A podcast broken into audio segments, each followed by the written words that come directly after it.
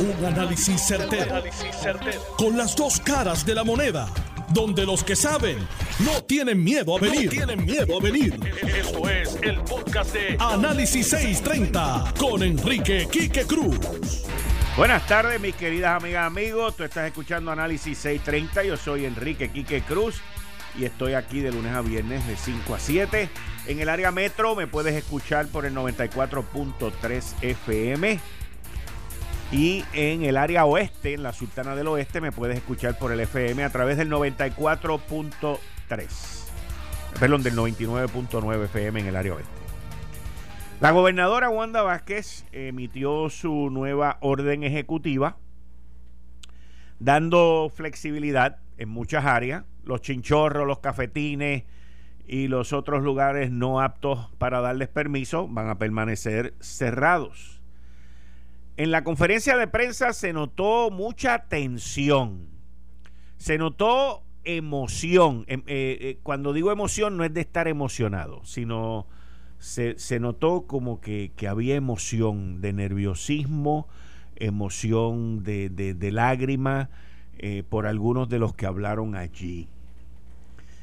esto ha sido, yo entiendo que esto ha sido una, una travesía bien difícil y bien fuerte para muchos de los miembros del Task Force médico principalmente y también para muchos de los miembros del Task Force económico.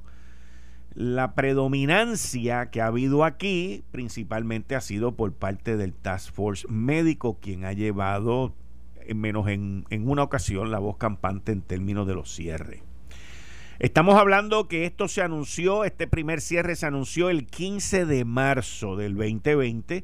Pasó el mes de abril, pasó el mes de mayo, pasó el mes de junio, julio, agosto y no va a ser hasta el 12 de septiembre, hasta el sábado 12 de septiembre en que esta situación se va a flexibilizar. Estamos hablando de cerca de seis meses, mis queridas amigas, amigos Seis meses es casi, casi, digo, la cantidad de tiempo que llevamos cerrado. Abril, mayo, junio, julio y agosto son cinco meses y mitad del mes de marzo son cinco meses y medio. Septiembre 12 son casi seis meses. Por un día o dos no llegamos a los seis meses.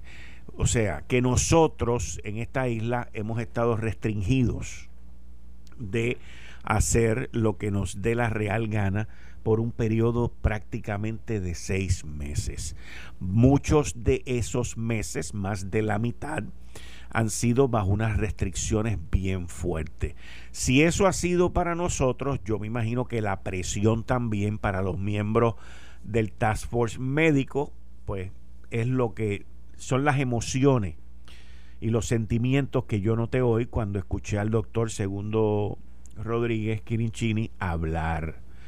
La presión ha sido brutal. Detrás de esas presiones están también las vistas públicas en la Cámara de Representantes, también los referidos al Departamento de Justicia y todo lo que este grupo de médicos principalmente ha tenido que vivir durante esta pandemia, durante estos seis meses. Se notaba claramente que la gobernadora está extremadamente agradecida del tiempo que estos profesionales han donado. Noté también en la conferencia de prensa que el secretario de salud, Lorenzo González Feliciano, eh, se reservó principalmente para el momento de preguntas y respuestas. Y a la primera pregunta que le hicieron, que es por qué se está flexibilizando esto, yo, yo sabía que Lorenzo la iba a sacar del parque porque eh, las, los datos, los datos, las estadísticas, eh, todas concuerdan con flexibilizar lo que está ocurriendo, el, cierre que teníamos que, o que tenemos hasta el viernes por la noche, flexibilizarlo y dar paso a una apertura económica más abierta, pero no descontrolada. Aquí yo tengo que decir que hay una es como, como una mala leche, hay, hay, hay como que, un mal sabor, eh, porque si sueltas y flexibilizas está mal y si amarras también está mal. O sea, siempre van a estar mal, por un lado.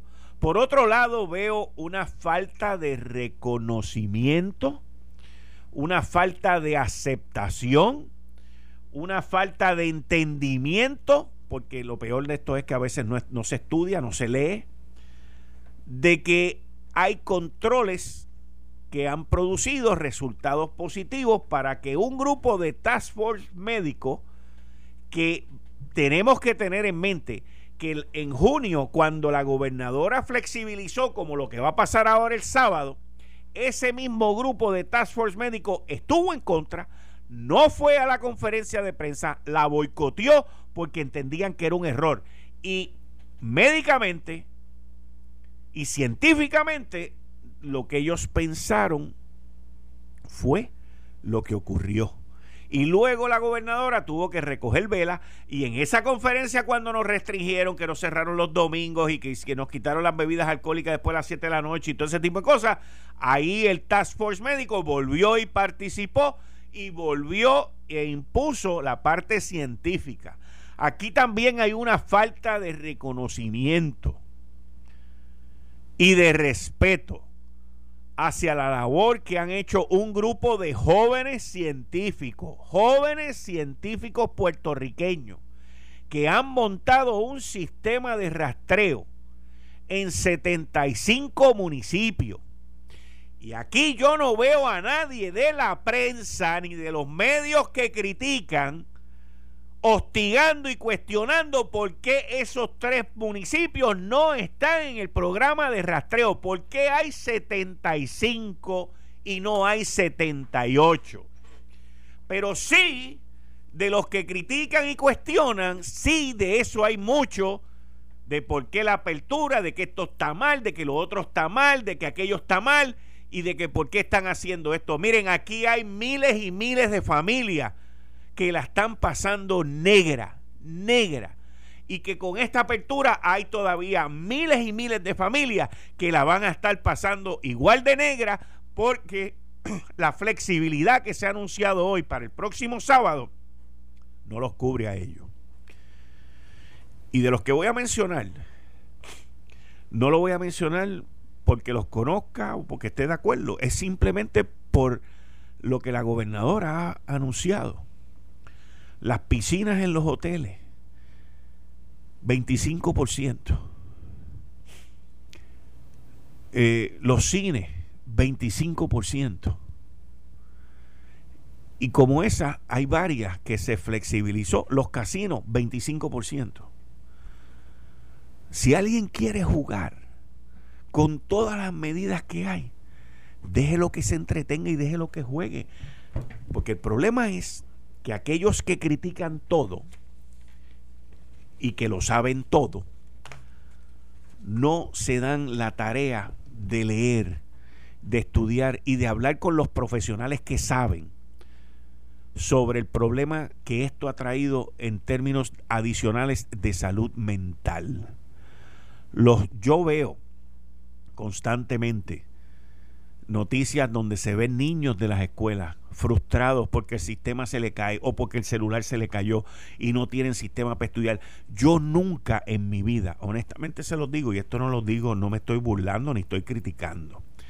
Lo digo porque me llama la atención. Yo nunca en mi vida había visto tanto niño y tanta niña de escuela primaria con tanto interés por estudiar. Y el interés es genuino porque quieren volver a la normalidad. Y es extremadamente difícil explicarle a un nene de 5 años, de 10 años o de 12 años, o de 18 años también, si es inmaduro o inmadura, el por qué las cosas tienen que ser como son. Y lo más grande que anunció la gobernadora hoy, sin decirlo, porque en otras ocasiones lo había repetido mucho, pero sin decirlo, es que la responsabilidad nos toca a cada uno de nosotros. Si te quieres conseguir un buen abogado, como el de la finca de Morovi o como el de los chamacos esos que vinieron aquí a hacer el junte ese para que te defiendan de algo que tú moralmente, quizás no legalmente, pero algo que tú moralmente hiciste mal, pues te lo puedes conseguir. Fantástico, con eso no hay ningún problema, para eso vivimos bajo el sistema americano. En Cuba o en Venezuela te cogen y te meten preso y puede venir eh, Perry Mason, el mejor abogado que hay en el mundo, y te quedaste callado. Esa es la que hay. Pero aquí todo el mundo tiene que asumir su responsabilidad. Y hay mucho negocio que se le está dando la oportunidad de apertura. Y yo entiendo que el gobierno debe ser un strike, una falla y te quedaste fuera. Como lo anunció la gobernadora hoy con lo de los botes, que dijo, al que cojamos con esta cuestión de los botes, se le va a prohibir el uso por 30 días y después el secretario de no sé qué, creo que es el de salud, porque todos se lo tiran a Lorenzo Después el secretario de salud decidirá si es más de 30 días o menos de 30 días. Porque el otro problema también es que aquí todo el mundo es amigo de todo el mundo, esto es un barrio.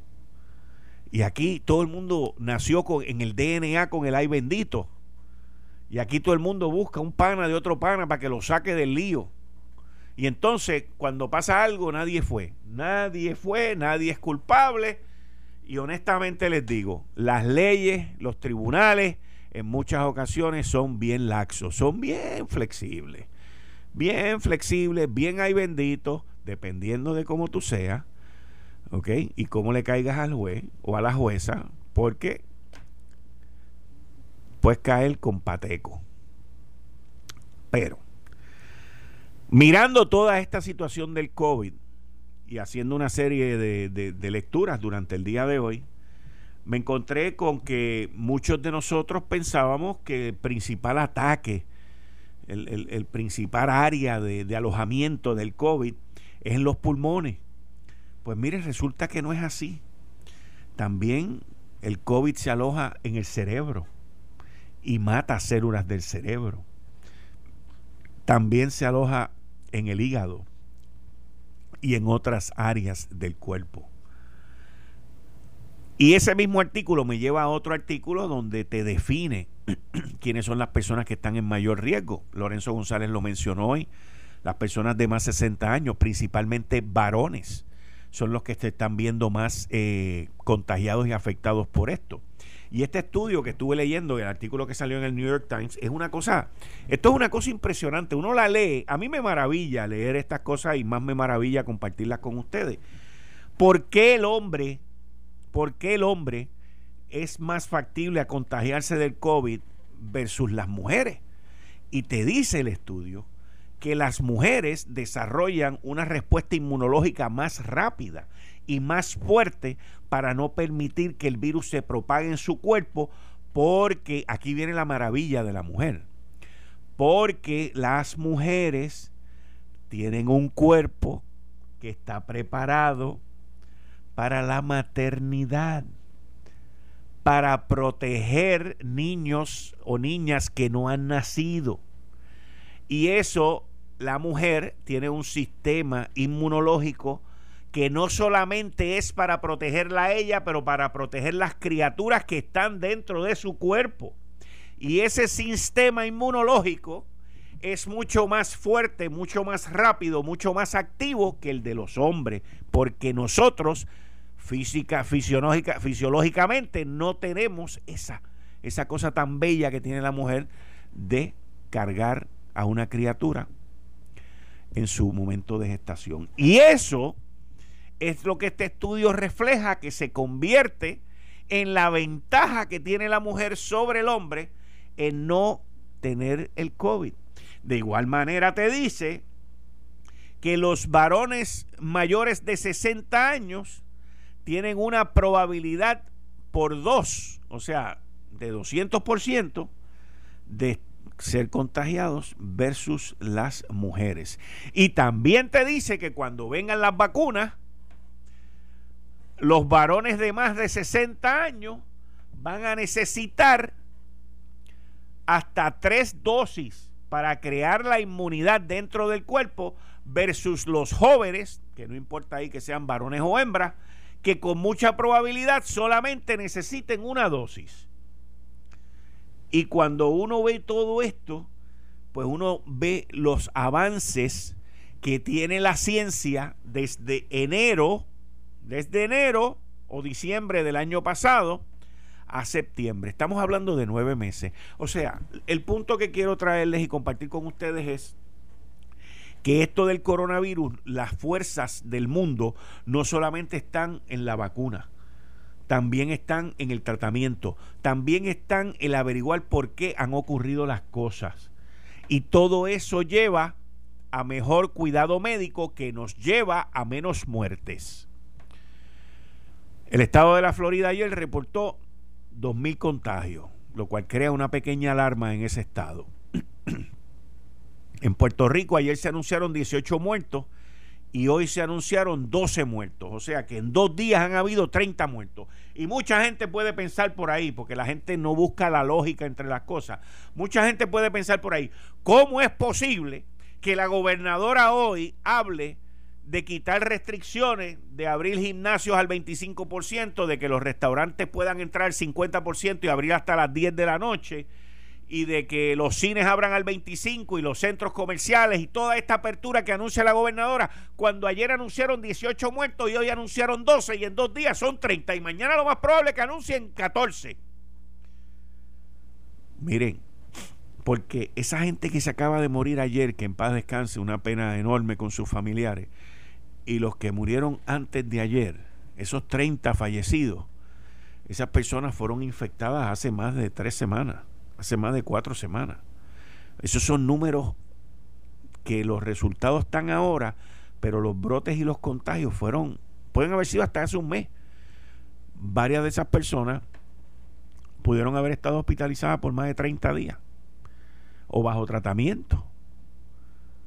Y de paso quiero decirle y que le espero que tenga una pronta recuperación y mis oraciones con su pronto restablecimiento al senador Verdiel del área sur de Ponce, que, ha estado enfermo y que espero que pronto pues tenga una saludable recuperación y pueda continuar con su vida, pero le ha pegado duro la cosa al senador y mis oraciones con él y con su familia. Así que cuando vemos todo esto, eh, eh, por otro lado, les tengo que decir que me, me quedo con ese mal sabor de todo lo que se ha hecho, de todo lo que se ha logrado, de todo lo que se ha implementado y entonces pues hay que buscar la manera de, caerle encima y de criticarlo. Hoy yo les puedo decir que mi preocupación número uno, aparte del COVID, son los cientos de miles de niños y niñas que están en el sistema público y los que están en el sistema privado también, que están pasando por una serie de frustraciones, por una serie de situaciones que estos nenes y estas nenas están siendo psicológicamente impactados por esta situación, marcados por el resto de su vida, afectados por el resto de su vida, que no se les va a olvidar estas restricciones que ellos han tenido. Y el sistema público de educación no responde, no responde. Llevamos seis meses en esto. Por lo menos hay varias cosas que se han hecho que han salido bien pero los nenes de educación especial y las nenas de educación especial son los arrastrados siempre en ese sistema. Siempre son los rezagados, los arrastrados, los que el departamento de educación inclusive tiene una corte, una corte donde allí tienen que ir papá, mamá con el nene que es autista o que tiene un impedimento, una situación, a pelear por su derecho, por la educación, por el tratamiento de su hijo o hija. ¿Y usted cree que eso es correcto? ¿Usted cree que eso está bien? Eso es en tiempos normales. Imagínese ahora en pandemia. Eh, estás escuchando el podcast de Noti1. Análisis 630 con Enrique Quique Cruz. 5 y 37 de la tarde de hoy, jueves 10 de septiembre. Tú estás escuchando Análisis 630. Yo soy Enrique Quique Cruz y estoy aquí de lunes a viernes de 5 a 7. Ahora me acompaña un miembro del gabinete de los jueves, el empresario Atilano Cordero Vadillo. Bienvenido, Atilano. Muy buenas tardes, Quique.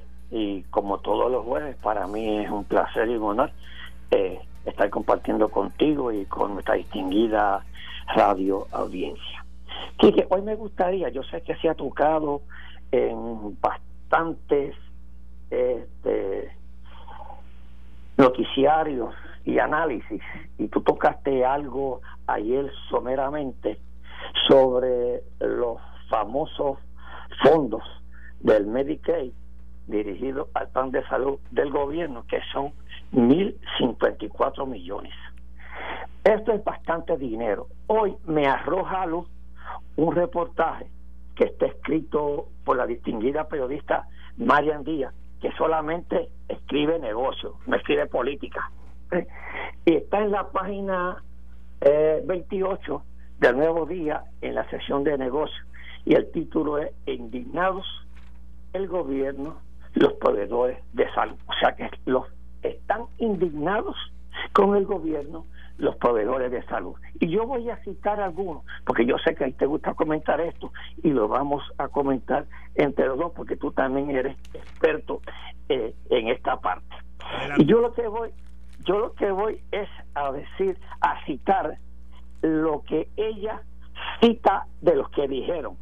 Personas que son bien importantes en el sistema de salud y que tú también los conoces y yo los conozco.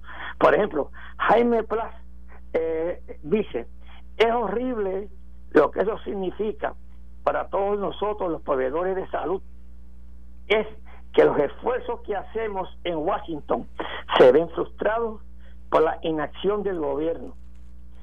Eso envía un mensaje a Washington y habrá que ir a explicar cosas que yo no hice.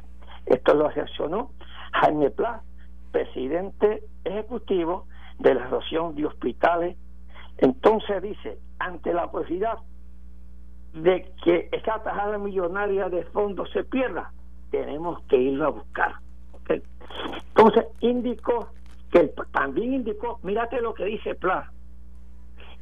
Pla indicó que el pasado año, mira, el, el año pasado se perdió otros 500 millones que fueron asignados tras el huracán María y que el Departamento de Salud tampoco los utilizó. O sea, que ha habido toda esa negligencia. Entonces dice, los proveedores no tenemos un buen reembolso. Hay pacientes con necesidades que no reciben todos los servicios. Las razones para no haber usado ese dinero no tiene perdón ante las necesidades que tienen, que tienen proveedores y pacientes, agregó Jaime Pla. Mientras la Cámara de Comercio de Puerto Rico señaló que desde que el gobierno federal aprobó dicho fondo, la entidad empresarial alertó al Departamento de Salud que tenía que usarlo eficientemente para no perder credibilidad es una situación sumamente lamentable porque ese dinero se necesita en Puerto Rico. Definitivamente esto va a ser un problema, expresó Luis Pizarro, presidente del Comité de Salud de la Cámara de Comercio de Puerto Rico, quien lleva una década yendo a la capital federal a solicitar apoyo para la industria de salud en Puerto Rico. Pero mira lo que dice Pizarro y que fue también lo que se lo que se pidió ese dinero en Washington. Pizarro explicó que el gobierno estaba obligado a usar estos fondos para cinco cosas. Aumentar el pago a los médicos, aumentar el pago al hospital, costear el pago de medicamentos para hepatitis, costear el pago de la prima de la parte de Medicare y aumentar el número de pacientes en el plan vital. El presidente de la Cámara de Comercio, y lo voy a citar, dice, la ejecución en Puerto Rico sigue siendo el problema. Ese es mi distinguido amigo y amigo tuyo, Juan Carlos Agosto. Lo cito. Entonces dice, por otro lado, y voy a citar a Linda Hernández, porque es que los políticos me dicen una cosa y por fin me arroja luz este documento. Para Linda Ayala, directora ejecutiva de la Asociación de Farmacias de la Comunidad, Puerto Rico no tiene tiempo que perder y hay que buscar la manera de retener esos fondos. Según dijo, es lamentable que existe riesgo de perderlos cuando hay más de 200 mil personas que no pueden pagar seguro privado y no tienen el plan de gobierno. Y voy a citar otra que no tiene nada que ver con la política. Marisabel Vicente, consultora de farmacias. ¿Cómo es posible que el gobierno tenga más de mil millones para salud y hay un pueblo lleno de necesidades de salud? Cuestionó al tiempo que dijo que la Administración de Seguro de Salud, hacer se contradice al indicar que no tiene dinero para cubrir esa medida mientras pide que no devolver el dinero federal que no utilizó. Todo esto que escribe la distinguida periodista con estas entrevistas aquí, que me da a mí que aquí falta, hay una falta de administración. Aquí alguien le falló al pueblo y le falló a la gobernadora y le falló al gobernador al que sea. Pero como tú y yo siempre decimos, nadie tiene la culpa, todo queda impune, aquí no hay consecuencias. Y es lamentable que se pierdan estos estos mil cincuenta y cuatro millones. A lo mejor no son que se van a perder todo, no sé, pero hasta ahora todo lo que indica en este reportaje es que se van a perder estos mil cincuenta y cuatro millones si no se hace un esfuerzo para recuperarlos. Mira, Tilano, yo leí el artículo que tú mencionas, inclusive lo tengo frente a mí, y mientras tú ibas eh, cubriendo los distintos puntos y las distintas declaraciones de Jaime Pla, presidente ejecutivo de la Asociación de Hospitales, de Luis Pizarro, presidente del Comité de Salud de la Cámara de Comercio, del presidente de la Cámara de Comercio, Juan Carlos Agosto, de Linda Ayala de la farmacia, de Marisabel Vicente, consultora de farmacia. Yo entiendo, yo estoy de acuerdo con lo que ellos están diciendo desde el punto de vista financiero y económico. A Puerto Rico le dan dos mil y pico de millones de dólares, los utilizan, utilizan más de la mitad y quedan 1.054 millones como tú mencionas. Los reclamos de ellos son todos correctos, pero hay un punto que no permite el que las cosas ocurran como ellos dicen. Y ese punto tiene que ver con la realidad de nosotros, y no me, no me malinterpretes, por favor, no lo ha dicho todavía. Lo voy a decir ahora, de nosotros ser una colonia. Ah, porque esto, pero déjame explicar. Oye, yo te escuché y me quedé callado. Yo te voy a escuchar, yo te voy a escuchar mi distinguido amigo. Porque aparte de que somos una colonia, y no lo estoy usando en términos ideológicos, lo estoy usando en términos prácticos, igual que ellos utilizan sus pedidos prácticos, nosotros, esta colonia está en un proceso de quiebra.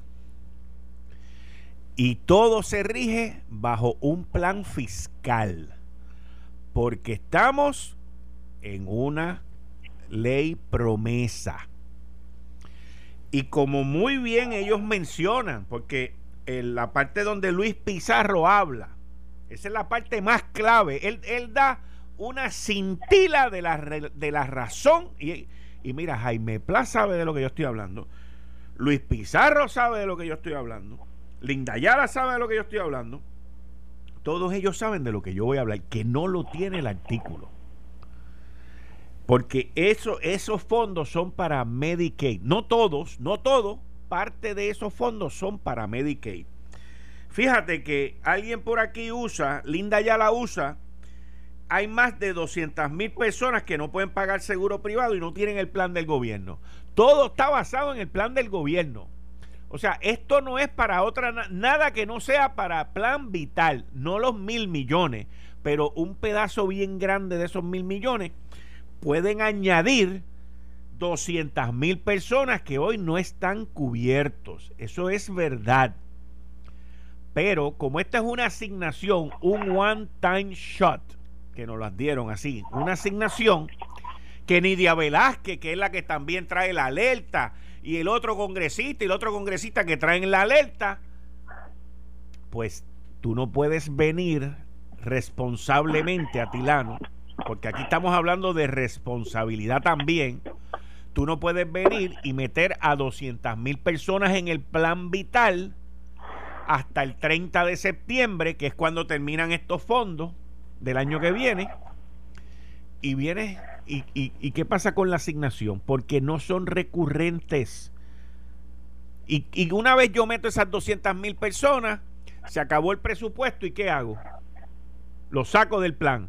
Entonces me busco un lío con 200 mil personas que me van a pedir algo que no tienen.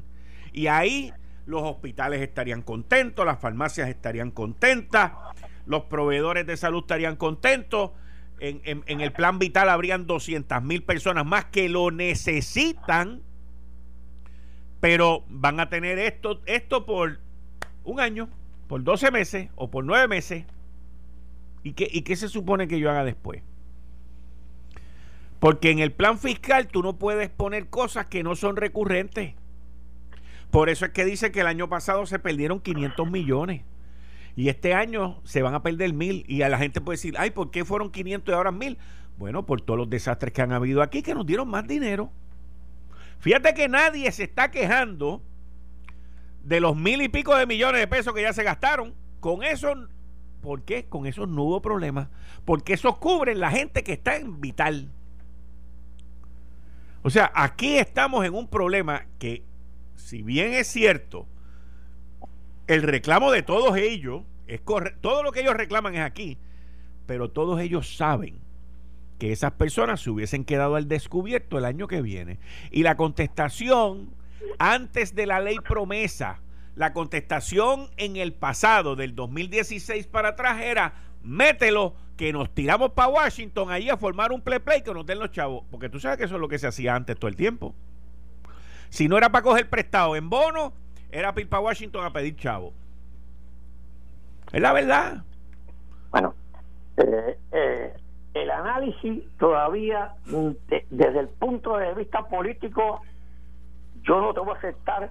No, es, que, es que no es político lo que te estoy diciendo. No, es que no, es político lo que te estoy diciendo es real. colonia. Acuérdate, no es la colonia. Siempre echamos la culpa a la colonia. Cuando nos conviene. Aquí alguien hizo mal, ¿por qué entonces la gobernadora envía esa carta? Pues no lo hubiese enviado entonces. No lo hubiese enviado, pide el dinero este, para que el año que viene. ¿Por qué? Pues entonces no hubiese enviado la carta, se perdió el dinero. Yo le preguntaría, yo le preguntaría a Jaime Pla le preguntaría a los dos miembros de, de la Cámara de Comercio. a Pizarro. A Pizarro y a Agosto. Le preguntaría a los dos, a ellos tres. Le preguntaría la siguiente, el siguiente cuestionamiento. ¿Ustedes están de acuerdo con que se, se metan, se enrolen, se registren 200 mil personas en el programa de Vital sabiendo que el año que viene no se les va a poder cubrir? A ver, ¿qué, contaría, qué, qué contestarían ellos? Esa es la única pregunta que falta ahí. Esto sucedió una vez, Kika, y tuvieron que sacar eh, sobre 100 mil personas. ¿Te acuerdas? ¿Te acuerdas? Sucedió, sucedió. O sea, sucedió. Yo me acuerdo cuando fue con la invitación de, de Luis Fortuño, que la invitación de, de, Doña Sila Exacto. entró sobre los mil personas más, y después tuvieron que sacarlo bajo la invitación es tuyo porque no había el dinero. Pues Correcto. Pues, ahí lo tiene. Entonces, mi pregunta a Jaime Pla, a Luis Pizarro, a Juan Carlos Agosto, es, vamos a gastar el dinero y ustedes están de acuerdo con que metamos 200 mil personas en el plan vital sabiendo, sabiendo que de aquí a un año no va a haber dinero para renovársela. ¿Ustedes están de acuerdo? Vamos a hacerlo. Vamos a hacerlo. ¿Ok? Ahora, estamos hablando también, estamos hablando también de que a los hospitales, merecidamente, merecidamente, se le asignaron ya 300 millones de pesos. ¿Ok? o sea, aquí tenemos que ver las cosas en su totalidad. Oye, yo los defiendo. Tengo montones de amigos míos que son médicos. Ellos saben, a los dentistas, a todos los defiendo. Porque son personas que todos los días arriesgan su vida y dan un servicio esencial. Pero la pregunta es, todos estamos de acuerdo, inclusive esas 200 mil personas te van a decir que sí, sí, dame la tarjeta, olvídate, yo resuelvo de aquí un año. ¿Y tú te crees que cuando eso se resuelva no van a estar en las primeras planas y en todos lados? Me sacaron, me quitaron la tarjeta, el revolú que se ha formado. Ahora, Kike, si me permite, aquí eh, eh, lo desglosa este Pizarro y fue lo que se pidió en, eh, en Washington. Dice, yo estoy de acuerdo contigo en que lo, en que las 200 mil personas eso es imposible, ¿ok? Pero dice, el dinero es para costear medicina, aquí hace falta, para, para costear el plan para hepatitis de la parte B de Medicare y aumentar los pacientes en el plan vital. Ese está muy bien. No metemos este, los pacientes en el plan vital. ¿Y lo otro? Y lo otro hay que gastarlo. Lo, otro hay que usarlo. ¿Y por qué no se gastó? ¿Por qué no se usaba? Bueno, todavía tienen tiempo para hacerlo, Atilano. Bueno, vamos a ver. No, esto no es, o sea, esto no es que se va a perder mañana. O sea, todavía tienen tiempo para gastarlo. Eh, tú tienes que entender, porque no puedes separar la parte política de, de la vida real. O sea, Jennifer González habló de esto hace varios meses atrás. El que crea este revuelo ahora, últimamente, que estamos en la campaña política, es Aníbal Acevedo Vilá. No, yo, yo ahí con todo el respeto, yo difiero un poco. El que, el que causó esto fue la carta que envió la gobernadora. No, no, yo no estoy diciendo que él lo causó, yo estoy diciendo quién crea el revuelo. Bueno, pues claro, sí, sí, sí, porque políticamente le conviene a ellos, ¿tú pues seguro. claro, yo, yo estoy de acuerdo contigo en eso, que la, pero sacando la parte política, la que envió la carta fue la gobernadora. El, el primero de septiembre, la gobernadora envía la carta y los amigos y las amiguitas de Aníbal allá en el Congreso se la pasan y Aníbal viene aquí los, hace dos días y forma el pleple. De eso es que estamos hablando. Pero, a quien la gobernadora, a quien la gobernadora le manda la carta, son los que crearon el problema y los que tienen la solución del problema. Yo siempre digo que aquí se hubiese administrado mejor, no hubiese pasado eso. Siempre teniendo en cuenta que se iba a añadir gente y no iba a haber dinero para pagarlo después de un año. Mira, yo estoy de acuerdo con, con porque con la experiencia que se estuvo con, con la administración de Doña Sila, y yo me acuerdo aquella vez que yo estuve eh, en el caret con eh, el Fortuño, ¿ok? Que se tuvieron que sacar esas personas. Yo, si no es, si, si ese dinero no es recurrente, no se pueden entrar personas al plan. ahí ahí es donde está. Otra vez. Yo estoy de acuerdo contigo en eso. Ahí es donde está. Oye, y lo, y lo único que Puerto Rico necesita, acuérdate, Atilano, que, que la misma Jennifer ha celebrado esto. Ah, me dieron el 85% por dos años. Ese proyecto originalmente, mira, ese dinero hoy no se estaría perdiendo si nos hubiesen dado cuatro años. Vamos a la raíz. Oye, ahora me acaba de prender la bombilla. Vamos a la raíz y lo puedes buscar en Google. Lo puedes, le puedes decir a mi querida amiga Marie Fleming que lo busque eh, lo que te voy a decir. Lo que te voy a decir.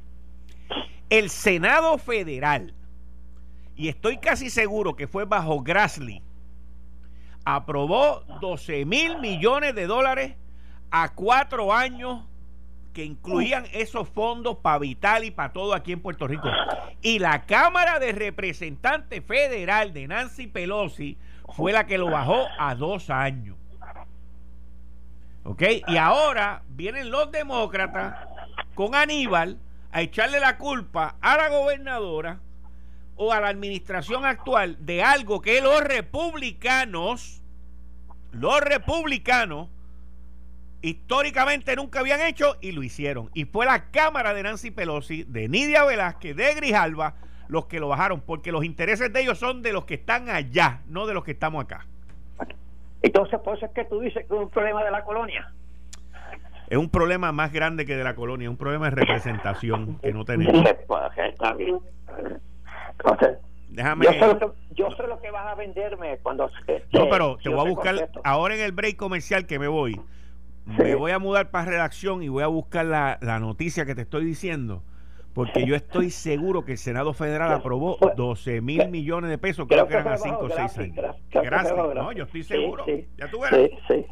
Entonces ahora la culpa la tenemos nosotros, brother. Ese, esa es la vaina. Esto fue el, podcast de Notiuno. Análisis 630 con Enrique Quique Cruz. Dale play a tu podcast favorito a través de Apple Podcasts, Spotify, Google Podcasts, Stitcher y notiuno.com.